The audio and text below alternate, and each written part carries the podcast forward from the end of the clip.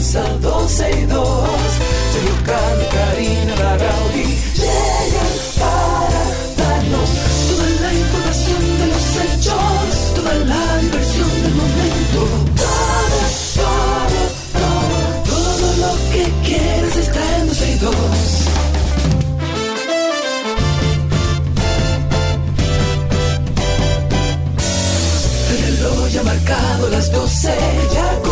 comienza 12 y 2.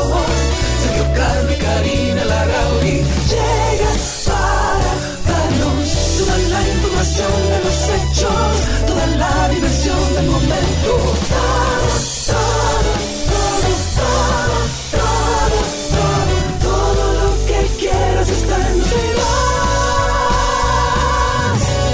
Estamos al aire, buenas tardes, bienvenidos. Aquí estamos en esta 91.1, 91.3 FM. Un mensaje de inmediato a los amigos de Bávaro, Punta Cana, es que si están escuchando la emisora en 1. pun- O sea, 91.3, muévase, ¿qué pasó? Muévase a la 91.1, que tiene mejor recepción en, en Bávaro, Punta Cana. ¿Qué fue lo que tumbaste? No, ca- casi llevo todo aquí. Agarré un cable con el pie, pero todo está bien.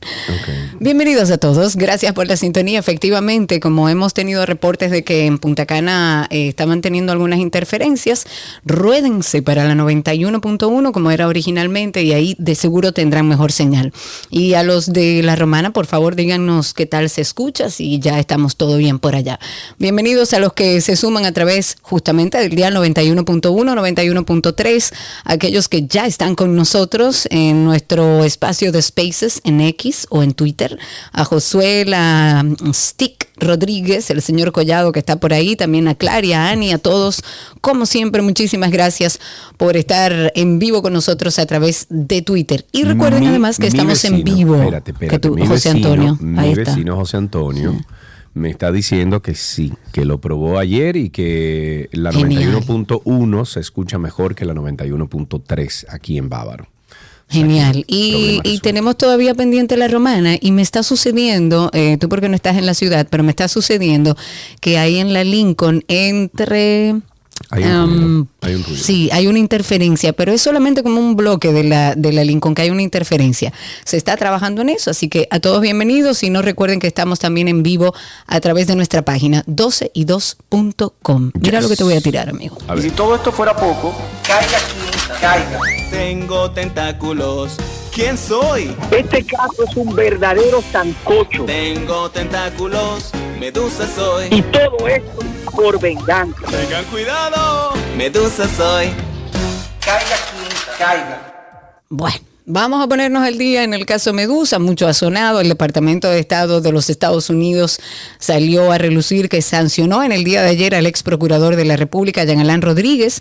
Todo esto por las acusaciones que pesan en su contra sobre apropia- apropiación de fondos públicos.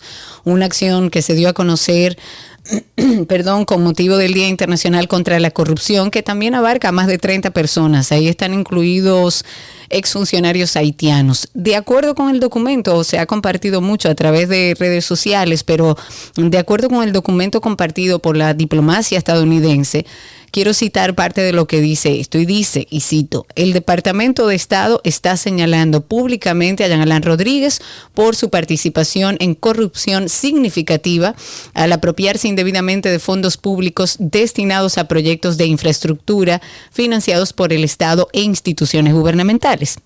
Esta sanción contra el ex procurador también incluye a sus familiares directos, entre ellos está su esposa María Isabel Pérez Allén, a sus hijos, eh, también menores de edad del matrimonio, y en respuesta a estas acusaciones, hoy escuchábamos a Jean Alain Rodríguez que dijo que esta decisión que toma el país norteamericano fue en base a supuestas informaciones suministradas por la Procuraduría General de la República.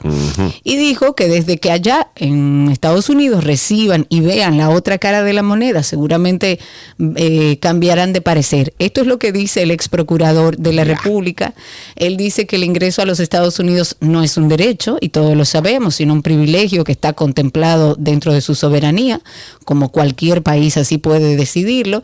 Pero también el abogado de la defensa de Jean Elan Rodríguez, el señor Carlos Balcácer, o uno de ellos, porque son varios, dijo que esta medida que impone Estados Unidos contra su cliente eh, responde o más bien obedece al pronunciamiento de la, ONU, de la ONU que emitió un documento que indica que el arresto de su cliente fue injustificado y y- que el procurador Pero, pero es que va en contra, entonces, va en Exacto, contra de lo yo- que la eh, ONU está diciendo. Yo no entiendo cómo está diciendo Justamente. eso. Exacto, yo no entendí esas declaraciones del abogado de Jean Alain, de Carlos Balcácer, porque eh, es todo lo contrario. O sea, la ONU eh, ha establecido Está una cosa y diciendo- los Estados Exacto, no, Unidos la ONU está otra. diciendo que es inocente, que, que todo esto fue fa- fabricado. El Estados Unidos, el Estado, o sea, el, el ¿cómo es el, el- ¿cómo es que se llama? El está el Departamento Estado de, de Estado, el- no, no, Departamento de de Estado de Estado, los. Estados Unidos está diciendo todo lo contrario. Entonces, Exacto. no, el- o sea, Eh, no, entiendo lo que dijo Balcácer. Dice, él dijo que era un proceso judicial que se resuelve completo. Tampoco lo entendí mucho.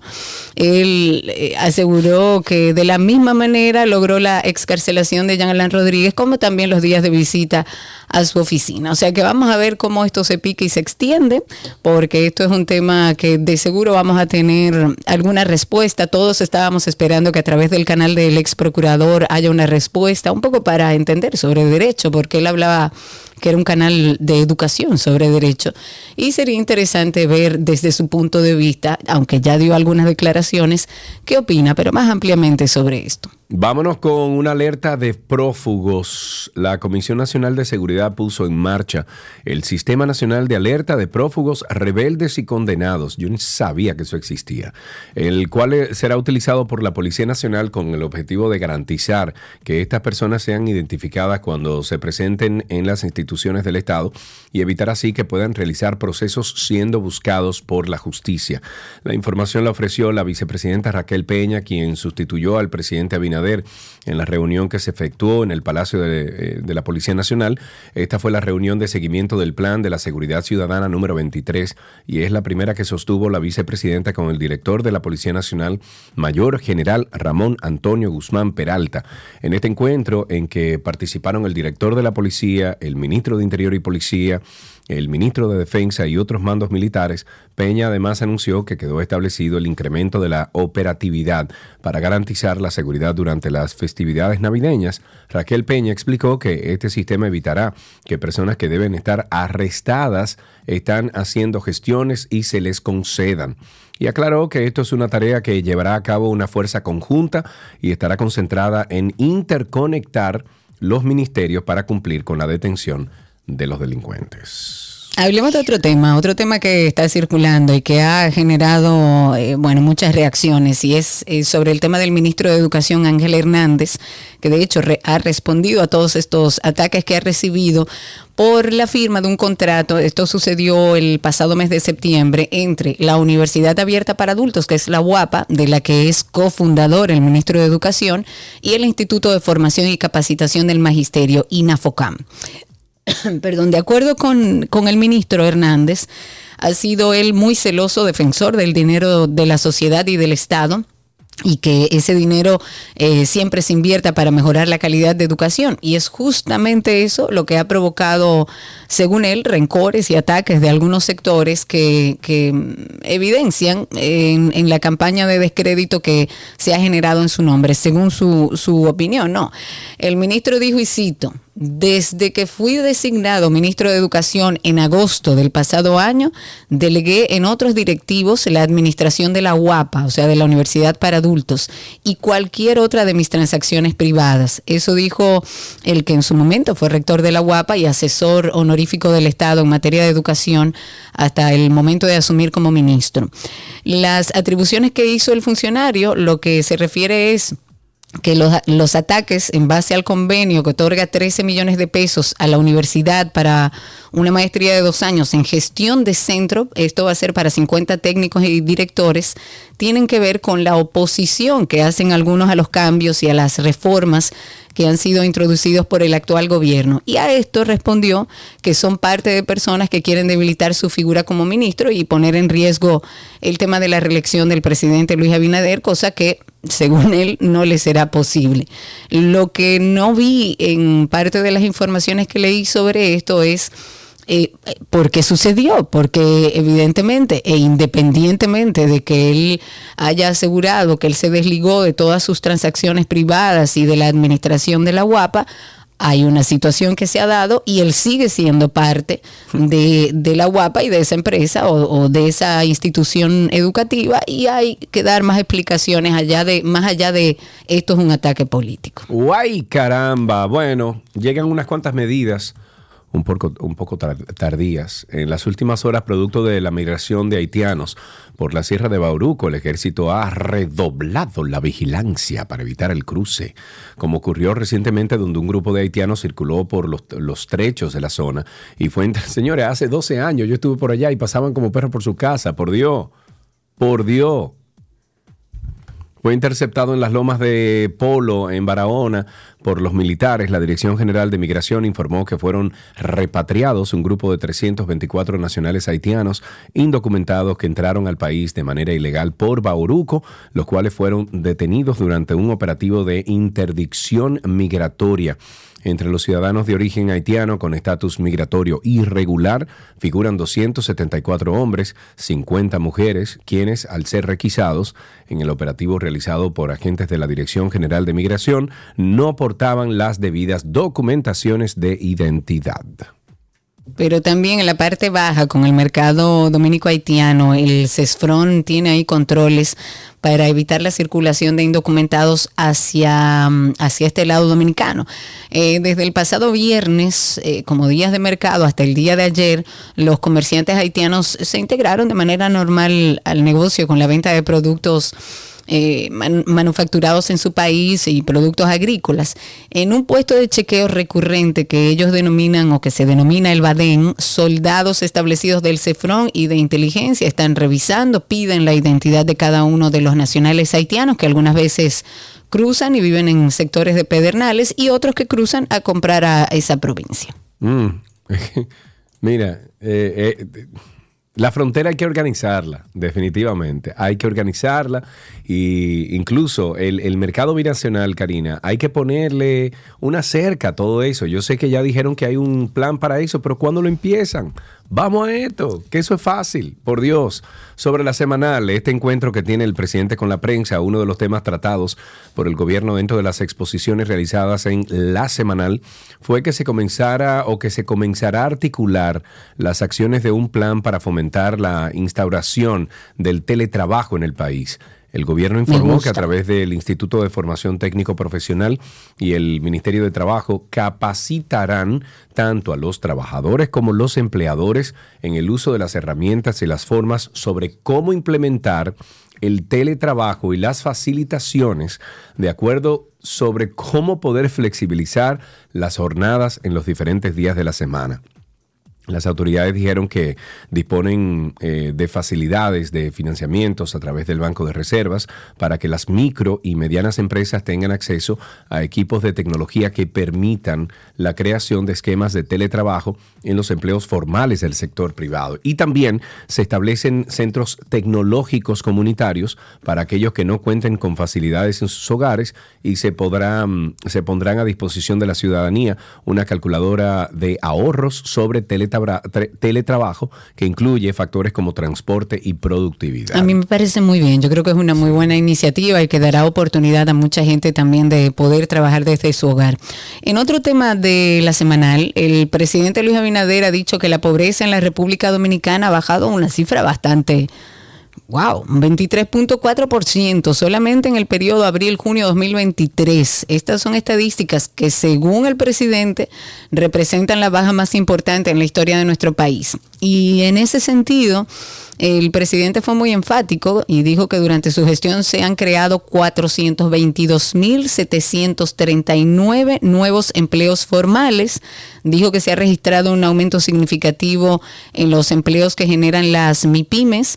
Ha dicho que la microempresa se ha visto un incremento de un 9.2%, en las pequeñas empresas de un 13.2% y en las medianas un 4.9%. Según lo que informa el presidente, en su gobierno se han realizado 22 aumentos salariales en diferentes sectores, dos aumentos del salario mínimo, lo que sitúa a nuestro país en el puesto número 7 entre los países con mejor sueldo mínimo. En otro tema, el abogado Rigoberto Rosario, aspirante al Tribunal Constitucional, dijo que demandará a los integrantes del Consejo Nacional de la Magistratura por supuestamente violentar sus derechos al no permitirle completar los 15 minutos que le correspondían como aspirante a ser nominado juez. Este jurista dijo que tenía el mismo derecho que otros a ser escuchado y aclaró que ese es un derecho fundamental que le asiste a todos los ciudadanos como postulante para ocupar un puesto en el Tribunal Constitucional. Dice, tengo todos los derechos que tenían todos los demás aspirantes. Este aspirante del Tribunal Constitucional dijo que era una obligación de los miembros del CNM, del Consejo Nacional de la Magistratura, evaluarlo, pero al concluir su presentación, y la vicepresidente Peña preguntó que si había alguna pregunta, no fue cuestionado y ahí terminó su participación. Bueno, pero terminó su participación. Pero terminó. ¿Cuál es la crítica? Bueno, el, hay un médico que me imagino que muchos de nuestros oyentes se han enterado algo de este caso, que fue agredido por varias personas en la emergencia del hospital doctor Pedro Emilio de Marchín. Eso es en Bonao. Él ya interpuso una denuncia en el Ministerio Público en contra de uno de los agresores. Esta querella se interpone en contra de Edwin Batista, un joven de 27 años, quien en estado de embriaguez tomó al doctor Edwin Antonio Rodríguez Cabrera por el cuello, él estaba intentando darle asistencia médica. Y algo de lo que dijo y cito, ellos vinieron a recibir un servicio porque estaban bajo los efectos del alcohol cuando el doctor va a darle el servicio, o sea, a Edwin Bautista, porque él estaba bajo una intoxicación alcohólica, pues este joven se torna agresivo automáticamente, el doctor trató de defenderse Ahí llega la seguridad y como ellos se tornaron violentos, pues justo ahí había una patrulla que entró, trató de calmar la situación. Eh, por lo menos esto es lo que dice Enriqueta Galvez Peralta, que ella es una empleada del hospital y explicó que el médico está presentando graves contusiones en el cuello, o sea, una situación bastante complicada. Eh, hemos visto, sobre todo en los hospitales traumatológicos, donde llegan las personas accidentadas o tarde en la noche, se ven este tipo de cosas. Yo creo y entiendo que en los hospitales debe haber mayor seguridad. Vámonos con las internacionales. En un clima de incertidumbre por una transición que no termina de concluir y las expectativas de anuncio, el ministro de Economía Luis Caputo y su secretario de Finanzas Pablo Quirno estamos hablando de Argentina, se cruzaron ayer a la Casa Rosada para reunirse con el presidente Javier Milei, con quien ultimaron los detalles de las medidas económicas que serán anunciadas hoy. El paquete de emergencia incluye un fuerte recorte del, gasto del gobierno para reducir el déficit de 5 puntos, eh, puntos del PIB, no, del P, PBI, se llama ya. El mercado también aguarda una señal sobre el dólar tras una jornada con un virtual feriado cambiario en el que las cotizaciones financieras subieron a mil. ¿Cómo va a ser? ¿Mil? ¿Cómo? Wow. ¿Tú tuviste allá el otro día? ¿Cuánto, ¿En cuánto estaba el dólar blue? El blue estaba nueve y pico. Nueve y pico. Por eso es mucho. Una locura, una locura. ¿Y, el, ¿Y el dólar oficial? En 500 algo, siempre como era la mitad. Sí, era, era casi la mitad, no recuerdo honestamente. Bueno, dice que los bancos esperaban una devaluación inminente. El ministro de Economía estuvo también en la Casa Rosada para la reunión que hubo de gabinete que fue encabezada por Javier Milei con sus ministros, Santiago Bausili, el titular de, del Central. Allí se repasaron los anuncios de, en, camino y se acordó realizar una auditoría para revisar las contrataciones de empleados públicos, ya que en este mes de diciembre vencen más de 60 mil contratos transitorios, lo que, bueno, genera tensión con el gremio de Asociación de Trabajadores del Estado en Argentina en Argentina, que bueno, el lunes vamos a ver si podemos contactar nueva vez, Cristi, con el abogado con el que estuvimos conversando, a ver si hacemos un resumen de las decisiones más importantes tomadas en Argentina por este presidente tan controversial que ya, bueno, tiene a fanáticos que se hacen llamar mileístas. Hablemos del Intran. El director general de Contrataciones Públicas, Carlos Pimentel, ha dicho que hay 10 empleados suspendidos del Intran, los cuales son miembros del Comité de Compras y Peritos eh, actuantes. Todo esto por el caso, como sabemos, de Transcor Es una empresa que había ganado una licitación, como todos conocemos, para mm, semáforos en el Gran Santo Domingo. Estábamos hablando de unos 1.300 millones de pesos. En una entrevista, Pimentel dijo que la dirección de contrataciones fue apoderada de tres solicitudes de investigación y un recurso jerárquico. Y dentro de sus funciones, pues bueno, la dirección de compras se inició todo un proceso de investigación cumpliendo con el debido proceso, agotando cada una de las etapas según lo que él conversaba que, bueno, arrojó grandes irregularidades como documentación alterada, falsificada. Debido a esto se ha comenzado un proceso sancionador hacia la empresa. Él dijo que fue anulado el pliego de condiciones, que es un informe eh, preliminar y definitivo, y acta de adjudicación, toda la información que permita dar lugar a un contrato. Mm, eh, Pimentel aseguró también que el Intran estructuró todo para que esa empresa fuera adjudicada y aclaró que esto está demostrado en las cinco resoluciones. Además, según el funcionario, estuvieron informados de las investigaciones que se estaban llevando a cabo todo el tiempo, pero no hubo respuestas, ay, ay, ay, por parte de ellos hasta que estaban concluyendo la investigación e hicieron una reunión. Luego de la reunión empezaron entonces a llegar los medios de defensa. Explicó que tuvieron que hacer un rastreo de las empresas para saber que Jochi Gómez era el beneficiario final y que se ha pagado un 20%, que es el anticipo que equivale a 260 millones de pesos. ¿En qué acabará esto? Dios mío.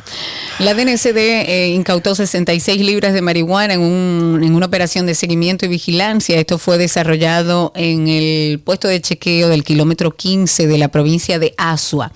Estuvieron ahí en este operativo, estuvieron acompañados de un fiscal de unidades caninas que abordaron una jipeta marca Toyota Highlander, donde detectaron inconsistencias en la parte delantera del vehículo, iniciando de inmediato una inspección más rigurosa. Ellos inician este proceso, se ocuparon debajo del bonete siete paquetes y otros dos en una de las gavetas del vehículo. Para un total de nueve paquetes tenía un peso, según lo que establece eh, la policía, de 66.84 libras.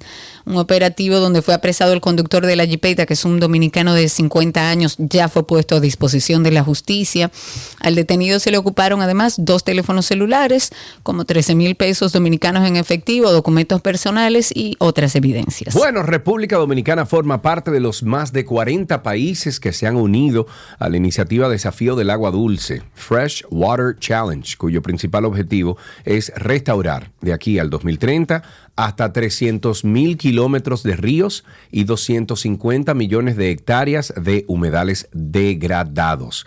Vamos a empezar entonces sacando los aguacates de allá de la sierra. ¿Por qué no Eso es lo empezamos ahí? primero. Y ¿Por si no, yo le diría ahí? que venga aquí, mira, a este pedacito que aquí hay humedales que está protegido por ley. Balaguer lo protegió hace Bueno, un, promovida por años. Colombia, República Democrática del Congo, Ecuador, eh, Gabón, México, Zambia, durante la conferencia de la ONU en Nueva York del 2023. Se trata, según sus impulsores, de la iniciativa más grande del mundo para restaurar ríos, lagos y humedales. En la cumbre del clima de Dubái, COP28, se ha sumado ya más países, Brasil, Camboya, Canadá, muchísimos. En conjunto, los países adheridos a esta iniciativa concentran más del 30% de los recursos renovables de agua dulce del mundo y albergan a más de ci- eh, 1.500 millones de personas.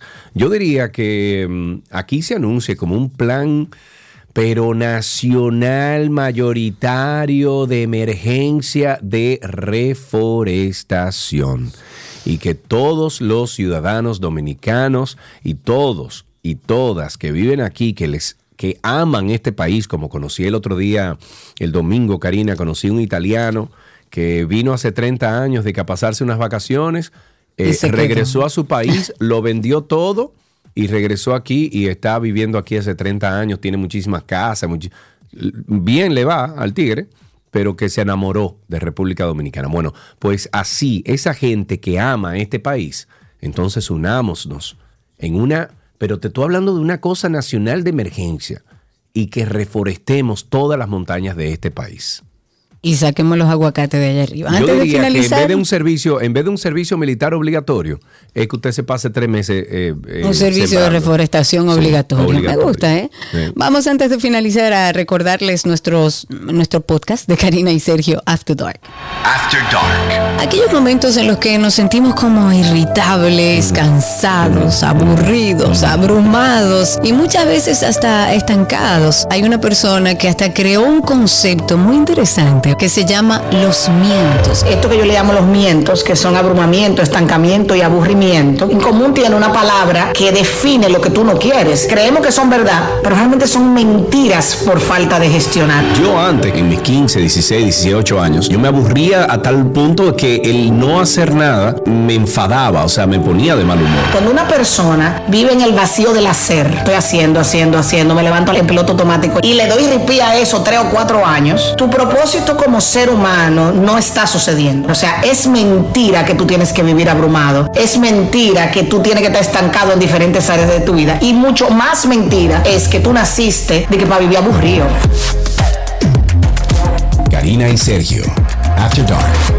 Karina y Sergio After Dark, siempre, siempre estamos disponibles en Google como Karina y Sergio After Dark. También estamos como Karina Larrauri Podcast o Sergio Carlo Podcast.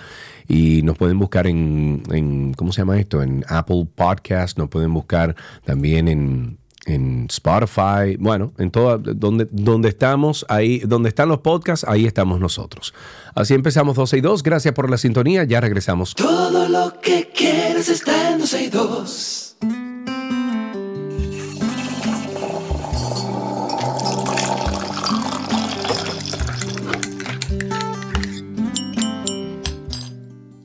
Ahí está, la cucharita que nos dice que este es el momento donde hacemos un pare para bebernos un cafecito, hablar con nosotros de ese amor por el café, cómo fue ese café de esta mañana, cómo usted se lo bebe, un truquito, cómo ha sido el día esta mañana.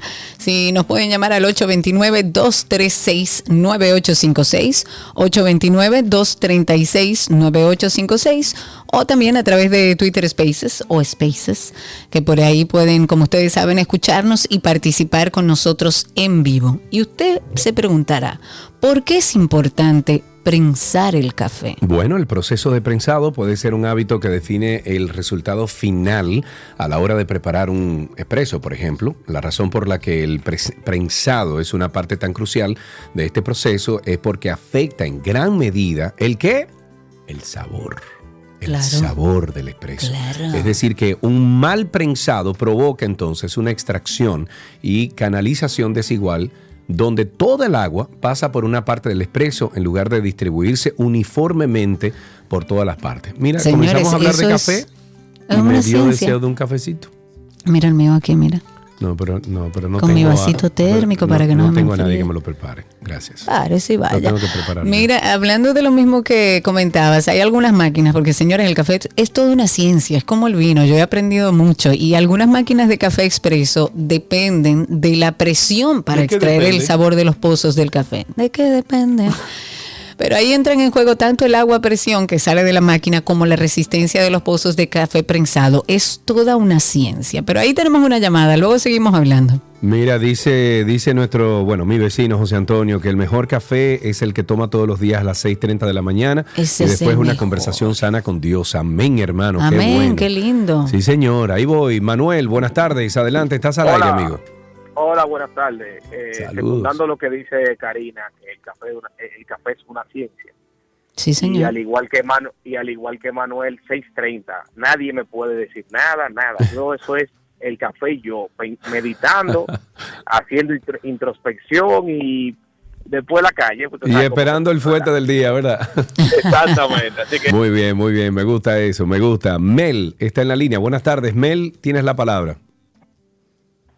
Sí, muchas gracias, Sergio. Hoy mi cafecito fue un poco triste. Ajá, ¿Por qué? ¿por qué? ¿Qué pasó, Mel? Eh, bueno, eh, yo vivo aquí en Punta Cana y falleció Denise Abreu, una compañera comunitaria Ah, caramba. que hizo un trabajo excepcional. Y hoy en las honras fúnebres me estaba tomando un cafecito pensando en su vida, en, en la obra social que ella siempre dejó, aquí Claro. honrándola, claro que sí. Y nada, ese fue mi cafecito, a mí me encanta el café, yo amo el café, pero este fue un cafecito triste.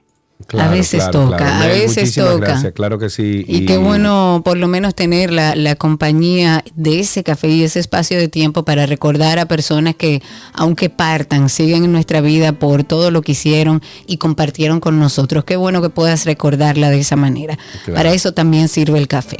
Así es, pasa su alma y con esto finalizamos este cafecito de las 12 en el día de hoy. Ya regresamos.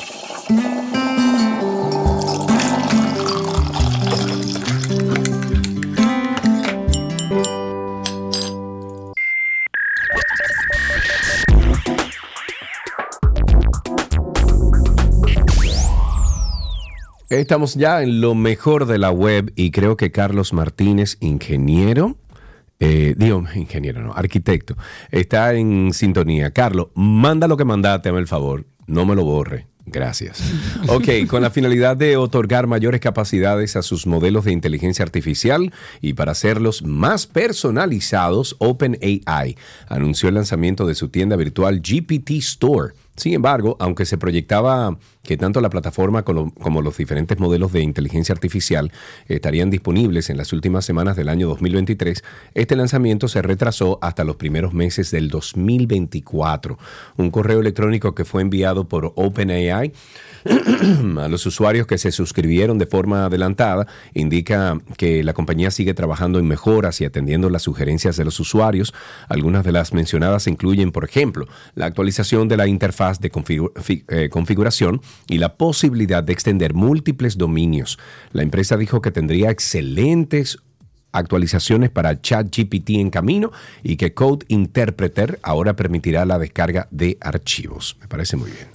Entre otras cosas para comentar, también Meta ha anunciado algunas nuevas funciones que harán que los, según ellos, los chats grupales sean más divertidos y que la interacción en la plataforma sea también más simple y más fluida. Pues recientemente esta empresa Meta lanzó su propio generador de imágenes por inteligencia artificial llamado Image with Meta. Sin embargo, no es la única novedad que han anunciado en torno a esta, bueno, esta nueva onda de inteligencia artificial. También compartieron más de 20 funciones basadas en meta de inteligencia artificial que se irán probando a través de Instagram, de Facebook y de WhatsApp. Una de las funciones, por ejemplo, con inteligencia artificial anunciadas para Instagram y para Messenger, propone darle un toque más divertido a los chats. Solo es necesario que uno de los usuarios use Meta con inteligencia artificial en el chat para generar una imagen. Y luego, el resto de los usuarios que comparten ese mismo chat pueden pulsar sobre esa imagen y pedirle a Meta que la modifique siguiendo nuevas instrucciones. Y de esa forma entonces pueden crear como una versión más divertida de la imagen original o crear una imagen completamente diferente con las nuevas instrucciones. Es una dinámica que eh, los usuarios podrán repetir tantas veces como deseen. Otra de las novedades también que llegará usando el potencial de Meta AI es la posibilidad de integrar Reels en los chats grupales. Oh mi Dios.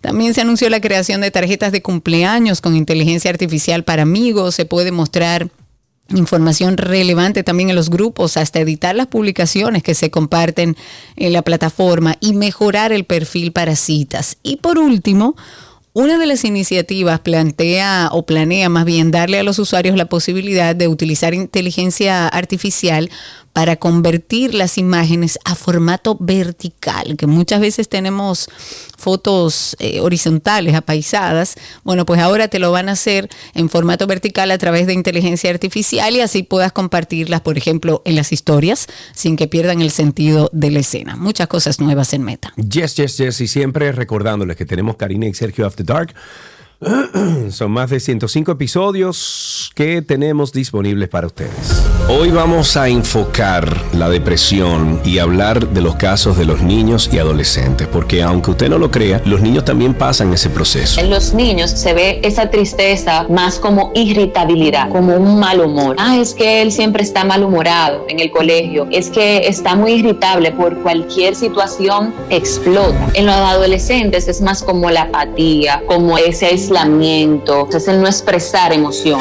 Creemos y entendemos que es de vital importancia seguir hablando de esto. Es necesario abordar estos temas tan importantes para todos. Karina y Sergio, After Dark. Karina y Sergio After Dark está disponible en todas las plataformas de podcast. Búsquennos en Google, es lo más fácil que usted puede hacer. Entre a Google y ponga Karina y Sergio After Dark o Karina Larrauri Podcast o Sergio Carlo Podcast y ahí aparece una lista larga y extensa, como dicen en Santiago, de dónde estamos nosotros con el podcast. Señores, hay más de 105 episodios interesantísimos que usted puede escuchar en familia, solo, sola, eh, en la noche, en el día, cuando usted se levanta en la mañana. Haga un ejercicio todas las mañanas escuche un capítulo de Karina y Sergio After Dark. Estamos hablando que usted tiene ahí tres meses, cuatro meses, cinco meses de, de información. Ya regresamos con más. Hasta aquí lo mejor de la web en 12 y 2.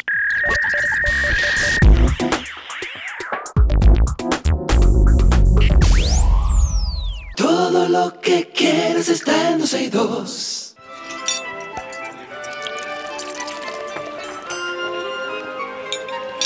Ulala me oui, je mange comida de Gabriela Paz que se boni si me oui. Hola Gabi. Hola, Gaby. Me oui, ¿cómo van? Todo bien. ¿Y tú cómo andas en la ciudad? Brava la ciudad. Te. Exacto. Brava, brava la ciudad en diciembre. Pero bueno, nada, respiremos, que esta noche nos vamos a ver y nos vamos a abrazar. Por lo menos algo bueno termina hoy. Sí, señor. Tenemos a Gabriela Reginata, está al teléfono hoy porque está en la ciudad y vamos a continuar esta semana de recetas con pera. ¿Hoy qué preparamos? Vamos a hacer una muy fácil y muy adecuada para esta época. Eh, a propósito de que la semana pasada estuvimos con los trajes, etcétera. Vamos a hacer un queso brie horneado con peras, nueces y miel. Es muy fácil y la verdad que es Ay, delicioso porque lo podemos poner como una picadera, podemos llevarlo a una casa y si usted no va a hacer una cena pesada, pues usted, usted puede poner un queso, queso brie o camembert eh, ahí con esta pera y son, es de verdad que es muy rico, la combinación es bastante especial. Vamos a necesitar un queso brie o eh, camembert, ya lo vamos a colocar en un molde que pueda ir a horno. También necesitamos una pera, dependiendo del tamaño de, de su queso, pero si son los estándar, que, que son los redonditos eh, como que da para cuatro personas, eh, así, es una pera. Necesitamos, aparte de esa pera, tres ramitas de romero, un cuarto de taza de nueces picadas y dos cucharadas de miel. Un toquecito, si le va bien, de aceite de oliva y de pimienta al gusto. ¿Qué vamos a hacer con eso? Vamos a colocar el brie, como te decía, en un molde que pueda ir para, para horno y vamos a hacerle arriba del brie una, unos cortes como tipo reja. No muy profundo, sino como hacerle rayones, por decir así, en diagonal y, y vamos a, a tener como unas rejas. Vamos a colocar por arriba la miel y luego entonces vamos a cortar la pera. La pera la vamos a cortar en cubos, la vamos a agregar toda por arriba del queso, incorporamos igualmente las nueces, el chorrito de, mm, de aceite de oliva, el toquecito de pimienta arriba de las peras que le va divino y vamos a llevar al horno a 375 grados por 15 minutos.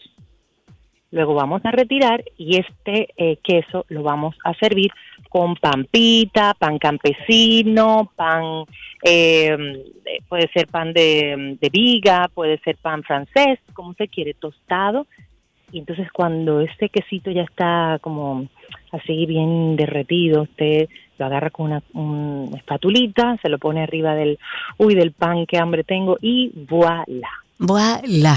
A comer con pera, porque todas las recetas siempre están en nuestra página, 12y2.com. Gaby también siempre trata de cargarlas en su usuario, gabriela.reginato.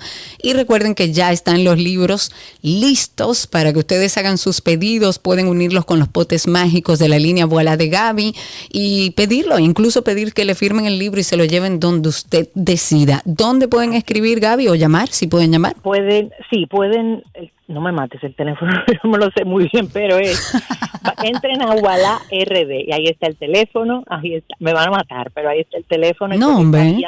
Usted puede eh, pedirlos, como muy bien decía, se lo podemos hacer llegar. Y ojo, para las personas que nos están escuchando desde Estados Unidos o cualquier otra parte del mundo, pudiera decir, también pueden hacer sus pedidos vía eh, RD nos escriben y nosotros le, mandamos el, libro porque ya de hecho hay una gran parte que que está en Estados Unidos, así que usted puede hacer su pedido y nosotros se lo hacemos llegar eh, y para que lo disfruten en estas fiestas, igualmente firmados todos, o sea que Genial. Eh, Está, mira, te voy a ayudar. Entré a la cuenta de Voila RD, que por ahí pueden hacer sus pedidos, Voila RD, así como se pronuncia, pero el teléfono para los que quieran llamar y hacer cualquier pedido a través del teléfono es el 849 847 0101. 849 847 70101. Así es.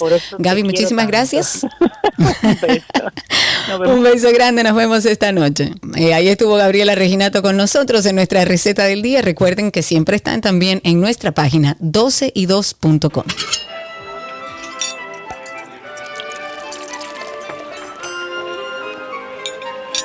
Todo lo que quieres está en 12 y 2. Let's go. Let's go now.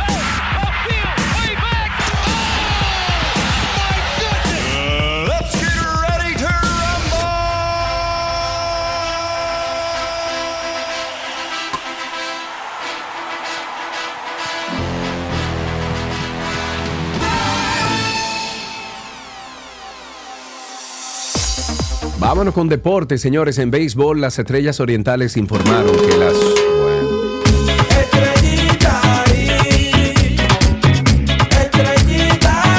Señoras y señores, Alan, nuestro querido Chiqui, a partir de ahora es fanático de las estrellas orientales.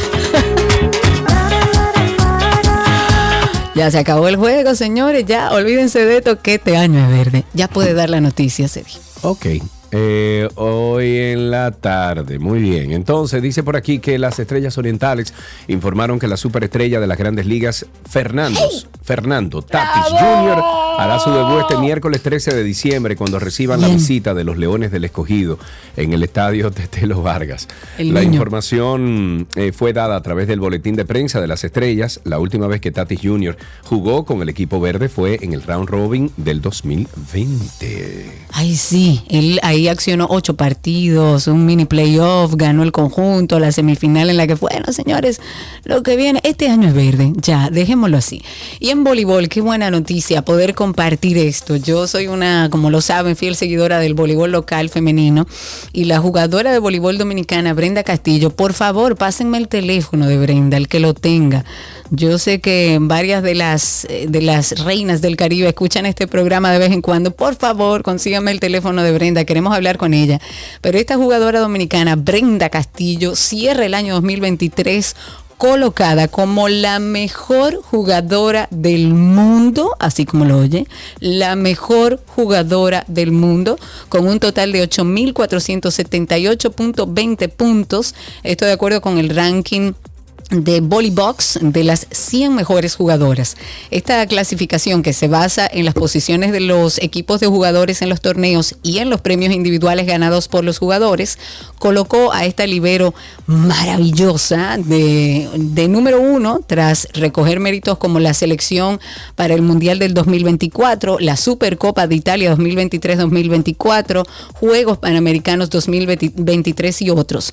Castillo juega en la Selección Nacional de Voleibol desde el año 2007, ha recibido muchísimos reconocimientos como mejor líbero, mejor receptora, jugadora más valiosa y mejor defensa. Desde aquí un aplauso inmenso para esta gran libero dominicana. En una noticia de deportes olímpicos, el Comité Olímpico Internacional ha anunciado que los deportistas rusos podrán participar en condición de neutrales en los Juegos Olímpicos que se celebran en París 2024. Sin embargo, este Comité Olímpico detalla que los atletas que apoyen activamente la operación especial rusa no podrán ser inscritos ni participar en las competencias.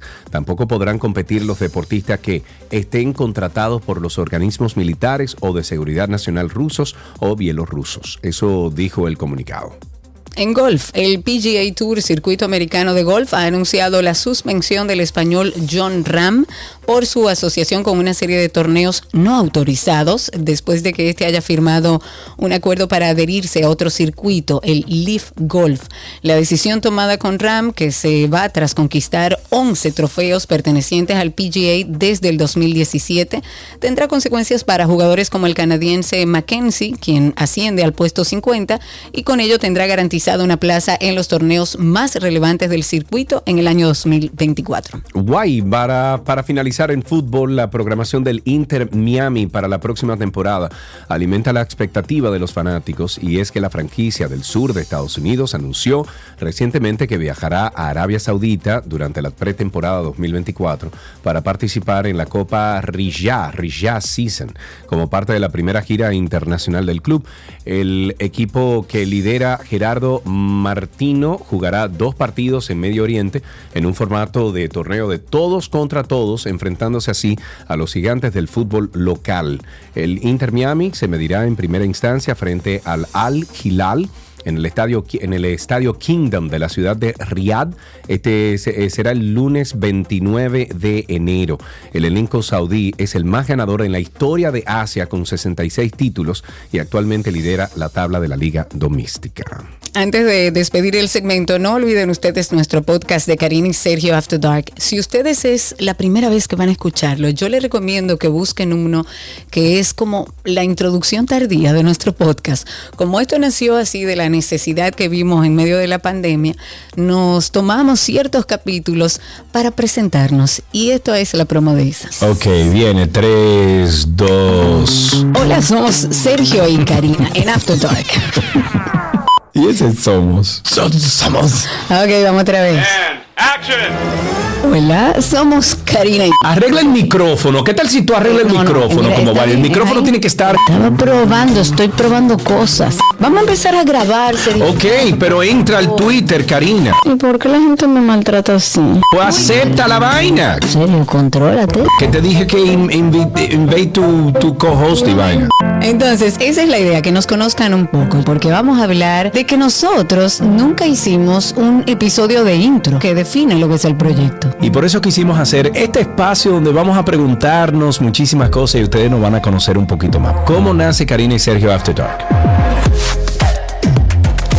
Karina y Sergio After Dark. Karina y Sergio After Dark en todas las plataformas de podcast. Nos pueden buscar ahí en Google como Karina y Sergio After Dark o Karina Larrauri Podcast o Sergio Carlo Podcast. Van a salir dos opciones, 12 y 2 Podcast y Karina y Sergio After Dark. Suscríbase a ambos. Hasta aquí estas noticias deportivas en 12 y 2. Ya regresamos con más.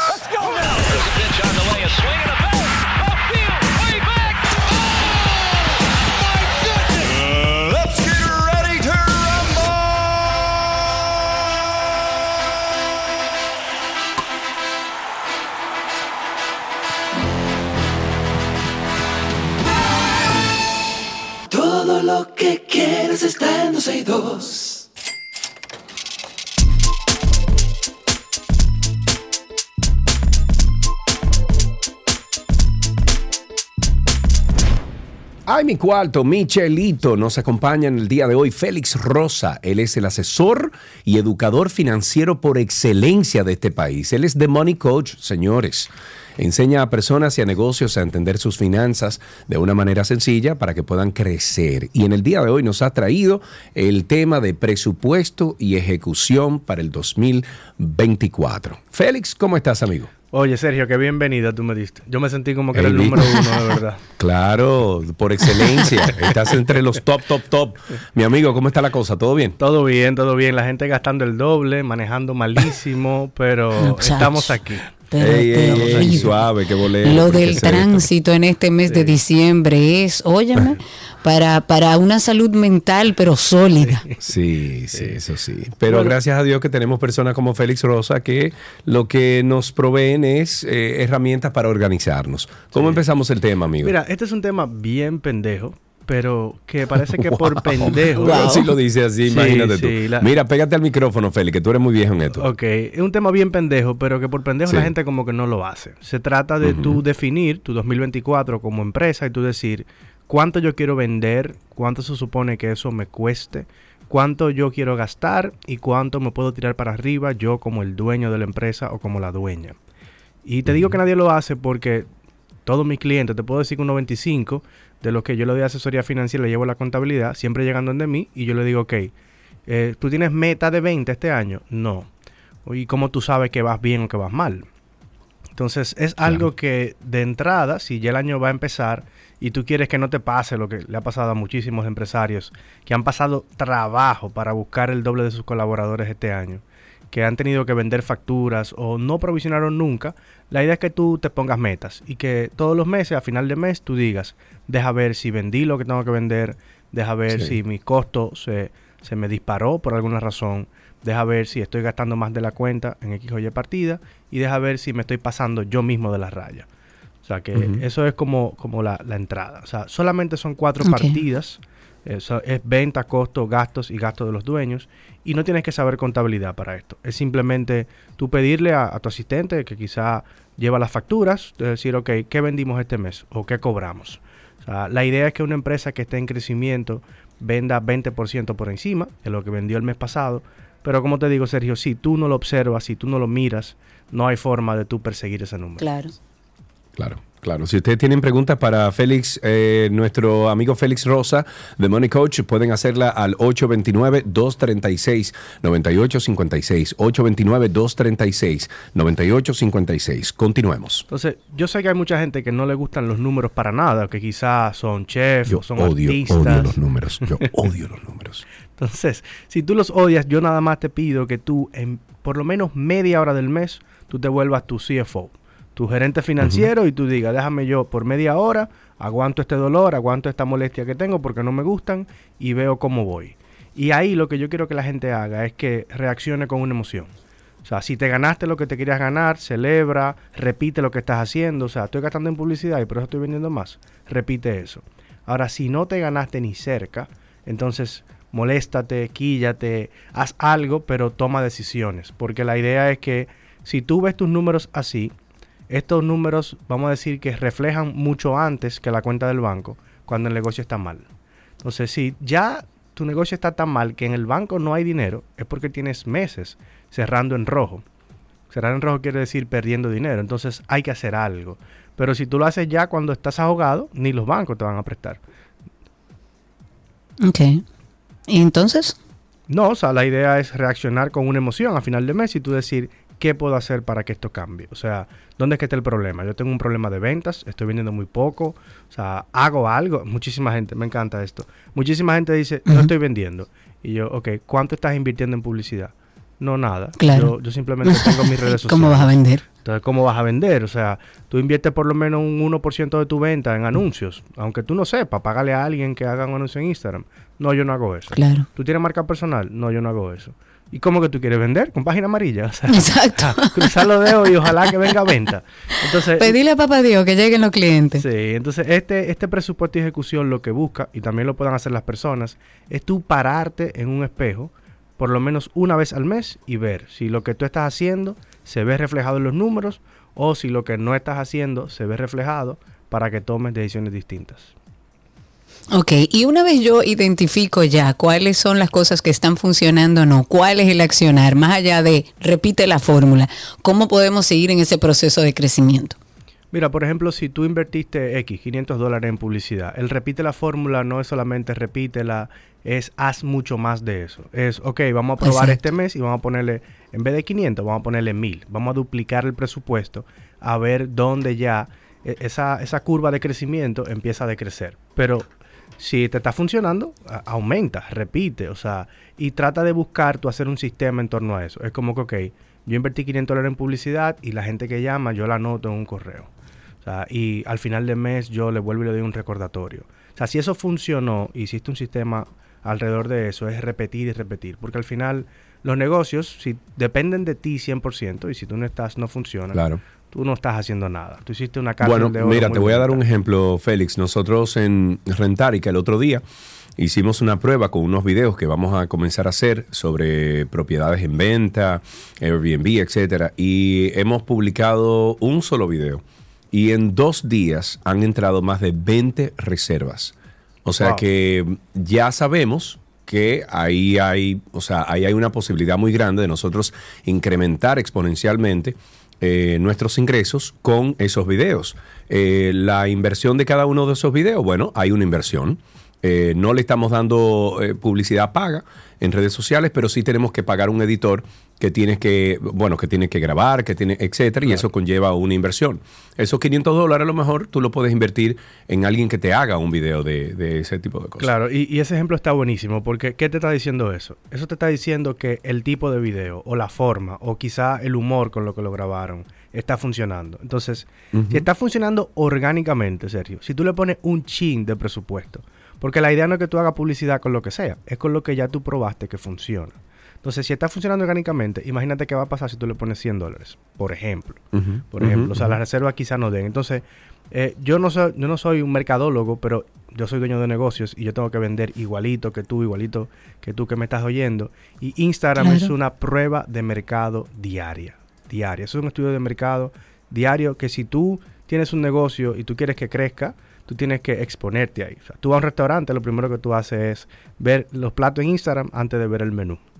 Entonces, la idea es esa. Y yo sé que el dolor de casi mucha gente es, ok, quiero vender más. O sea, por último, yo para cerrar te diría, algo que hay que controlar, aunque es tu dinero, y yo respeto eso, es que quizá tú como dueña o como dueño te estás comiendo la empresa. O sea, yo le llamo a eso, tú matar a la gallina de los huevos de oro, pero con un corta uñas. Porque tú todos los días le sacas mil pesos, le sacas 500 pesos, le sacas 10 mil pesos. Y cuando tú haces eso, tú no le dejas capital de trabajo a la empresa para crecer. O sea, tú no Claro. estás tranquilo, tú no tienes nada para invertir en publicidad, tú no tienes nada para investigar, deja ver qué producto nuevo lanzo o qué campaña me invento, porque tú te estás comiendo la empresa a cada rato. Entonces ahí es bueno tratar de decir qué yo necesito para vivir. Déjame ver si me llevo de Félix por primera vez y me pongo un sueldo eh, de eso que yo necesito para vivir. Y la gente me dice, Félix, pero es que yo no me puedo poner un sueldo porque mi empresa no lo produce. Y digo, no, no, no, póntelo, porque si tú te lo pones y te lo pagas primero que tus colaboradores, créeme que tú vas a salir a buscar cómo vender eso para tú poder pagarle a tus colaboradores. Yo con eso. Claro, así es. Eh, bueno, pues Félix, eh, muchísimas gracias. A ver si nos mandas esa información, no sé si por unos slides o algo para ponerlo en redes sociales y así nuestros amigos oyentes tienen una referencia visual de lo que has dicho aquí, ¿de acuerdo? Sí, perfecto, yo lo hago eso. Bueno, pues thank you very much, my friend, Chévere. y happy, happy Christmas y Merry New Year. Feliz Navidad. Félix, un abrazo. Muchísimas gracias. Teníamos a The Money Coach RD en redes sociales. Así lo pueden buscar. The Money Coach RD, Félix Rosa, hablando de presupuesto y ejecución del 2024.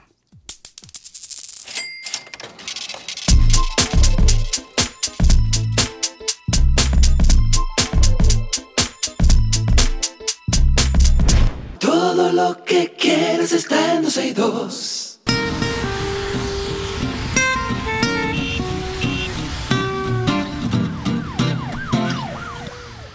Estamos ya en nuestro segmento de tránsito y circo, recordándoles que este es un segmento interactivo, es de ustedes. Ustedes pueden llamar al 829-236-9856 y a través de Twitter Spaces. Ahí está toda nuestra comunidad de oyentes que siempre se conecta con nosotros, buscándonos en Twitter o en X como 12 y 2. Ahí ustedes van a ver como unos circulitos titilando. Clica encima y así ya nos escucha en su celular que puede seguir usando mientras nos escucha y participa también al aire con nosotros. 12 y 2 en X o en Twitter. Y un recordatorio amistoso que se nos ha olvidado en estos días. Recuerden que hay un marbete por ahí que hay que sacar y que usted tiene hasta el 31 de enero del 2024, léase del año que viene, para renovarlo. Los valores del impuesto de circulación vehicular siguen invariables con respecto al periodo anterior, así que vaya y busque su marbete para que se evite problemas después de unas navidades iniciando el año. 829-236-9856 y a través de Twitter Spaces estamos en vivo. Hablar de un recluso que se fugó de la cárcel, de la cárcel pública en Barahona, esto fue un hecho que ocurrió durante el día de visita El reto lo han, el reo, perdón, lo han identificado solo como Cuchito de, na- ciudad- de nacionalidad colombiana. Él cumple condena por narcotráfico y de acuerdo a las informaciones, este interno privado de libertad había aprovechado el momento o la hora de visita para pasar desapercibido por las custodias del penal. Ahora las autoridades penitenciarias de ese municipio, Santa Cruz, aún ellos no han emitido ningún comunicado oficial que explique cómo van a proceder en este caso. Los residentes de la comunidad denuncian que es preocupante el silencio que guardan las autoridades del recinto penitenciario en una situación que es un agravante para los que viven por la zona. Como les dije, solo ha sido identificado como Cuchito de nacionalidad colombiana. Incluso anda alguna foto circulando a través de las redes sociales. A través de Twitter Spaces estamos en vivo. Los que quieran comunicarse con nosotros pueden hacerlo por ahí. Mientras tanto, que Sergio se ha parado un momentito. A través de Twitter Spaces pueden ustedes llamarnos y contarnos dónde están, cómo está la situación. Comentar también que tras el fallecimiento de un joven en el hospital Doctor Teófilo Hernández, eso es en el Ceibo, estuve viendo algunas imágenes hace un momentito, algunos familiares arremetieron en contra de este centro de salud, empezaron a lanzar piedras, generar, generaron un caos terrible ahí. Según las informaciones que van saliendo, informaciones preliminares, este joven, identificado como Carlos Rafael Santiago, sufrió un accidente de tránsito, por lo que fue ingresado en, en ese centro el pasado jueves y falleció en el día de ayer. Según los medios locales, los parientes del fallecido dicen que fue pura negligencia médica y que por eso accionaron de esa manera. Estoy aquí y tenemos una llamada. Está Railsa en la línea. Hola, people, ¿cómo estás? Hola, people. Karina, ¿ya estás por aquí, Karina? ¿O sigue? Ya, de vuelta. Y te fue, me imagino que maravillosamente. Pero maravillosa, Bueno, maravillosa. Yo te puedo contar que me, me he pasado el día en la calle y está de locos, pero lamentándolo mucho, yo entiendo que la gente le ha dado su doble sueldo o lo que necesiten, pero cada día, en la rutina del, del dominicano es la misma, tú vas al trabajo, tú haces tu diligencia, ¿por qué en diciembre se pone más caótico? La gente no respe- respeta menos en diciembre, yo creo. No, no, es terrible, terrible. tránsito, o sea, están los tapones horribles. Pero nada, un abrazo, mi people, muy fuerte. Se te quiere, un abrazo adiós, grande. Railsa. Claro que sí, 829-236-9856.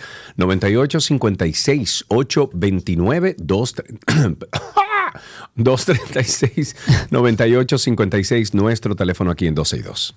Cuéntenos cómo está la calle, el tránsito y el circo y recuerden que estamos a través de Twitter Spaces. Los conductores están obligados por ley a ceder el paso a los vehículos que atienden situaciones de emergencia. Eso ya lo sabemos, por ley.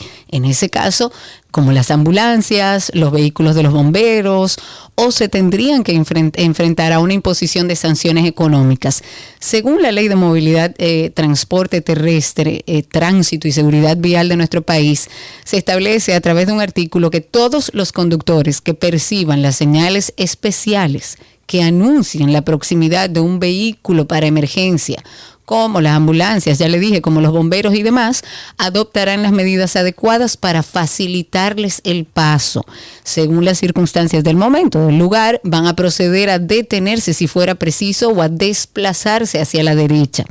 Pero además, parte de esta ley detalla que cuando un vehículo de emergencia se aproxime, dando aviso audible con su sirena o pito, el conductor que transite por la misma vía pública deberá tomar el carril derecho, bajar la velocidad hasta detenerse para cederle completamente el paso al vehículo de emergencia, exceptuando cuando un agente de la Dirección General de, del DGC le ordene otra cosa. Según esta ley, la violación a esta norma va a ser sancionada mm, con una multa equivalente a uno a- de uno a tres salarios mínimos del que impere en el sector público centralizado y los puntos en la licencia de conducir que determine el reglamento correspondiente, que eso ahora mismo no se utiliza en nuestro país, pero es bueno conocerlo y establecer que estas son algunas de las sanciones establecidas dentro de la ley y que la sociedad está esperando que más allá de una disculpa, el CUSEP tome y haga y genere las consecuencias para ese miembro del CUSEP que paró a una ambulancia. 829-236-9856. Tengo a Emir en la línea. Buenas tardes, Emil. Emir, adelante. Sergio, Karina, buenas tardes, ¿cómo están? Gracias por tu llamada. Cuéntanos. Sergio, yo tengo una propuesta para tu campaña presidencial y para Karina como vice. Y es que, y lo pueden utilizar los demás partidos, claro. Eh, ¿Por qué para eliminar o arreglar el sector salud, por qué no pone una ley que diga que los funcionarios públicos tengan por obligación que ir al sector privado, al sector público y así pueden trabajar con eso? ¿Cómo no entendí? No, en- no entendí, Emir, repítelo. Ah, bueno, se fue, Uy, lamentablemente. se fue, sí, claro que sí. Eh, tenemos a Tales en la línea. Buenas tardes, Tales. Hola. Muy buenas tardes, Sergio. ¿Cómo están? Todo bien, gracias a Dios. Cuéntanos, Tales, eh, está fallando tu señal. Mira a ver si te acercas a, a un- a una ventana o algo. ¿Me escuchas ahora? Ahora, dale para allá. Perfecto. Sergio, Karina, yo veo que los médicos están siempre abogando que necesitan que se le aumente el sueldo, que están ganando muy poco y todas las demás diabluras que ellos inventan.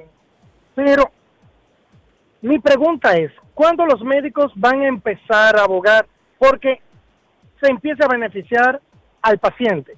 Que lo que nos roban todos los años, nos lo roban de verdad. Porque se supone que yo tengo 8 mil pesos o 12 mil pesos en medicamentos. Que salud o no sé quién es que decide cuáles son los medicamentos que me van a cubrir.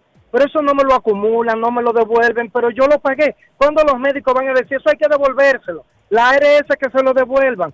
¿Cuándo es que los médicos van a decidir? Miren, nosotros estamos cobrando demasiado, 2.500 de consulta. Hay que bajar la consulta porque los pacientes van explotados. Ellos solamente están hablando para su lado. Pero para nosotros yo no veo nada.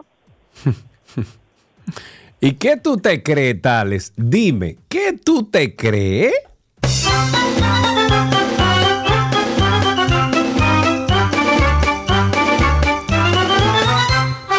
829-236-9856, 829-236-9856, nuestro teléfono aquí en 12 y 2.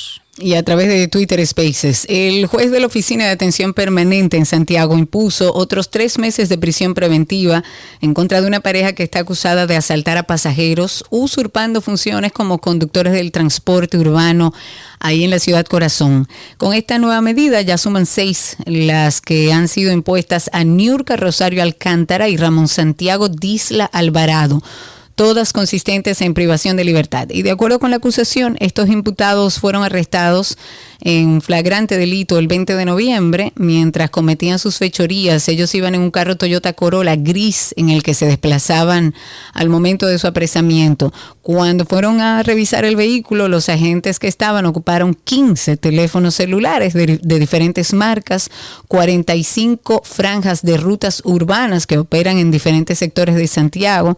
Y bueno, ya el Ministerio Público dice que cuentan con al menos 75 denuncias de personas que supuestamente han sido asaltadas por estas dos personas, por Niurka Rosario Alcántara y Ramón Santiago Díaz, eh, perdón, Disla Alvarado. Ahí tenemos otra llamadita, tenemos varias. A ver por dónde empiezo. Empiezo por Ángel. Ángel, buenas tardes, adelante. Hola, buenas tardes, amigo. ¿Cómo están? Todo bien, Eh, cuéntanos. Re- Respecto de- del tema del, del paso a los vehículos de, de emergencia, Sí. a ver si se pone en serio entonces también con los que vehículos de uso particulares que tienen centella y, y sirena. También. Que uno le, también, le tocan esos atrás y también. uno mira, uno mira a ver si Mira, muy buena idea, muy buena idea. En la carretera, señores, yo veo esto a cada rato. Carros que no tienen ni siquiera una placa oficial, con centella, con Sí. luces de policía y todo el mundo bien, nadie dice nada. Eso es en contra de la ley.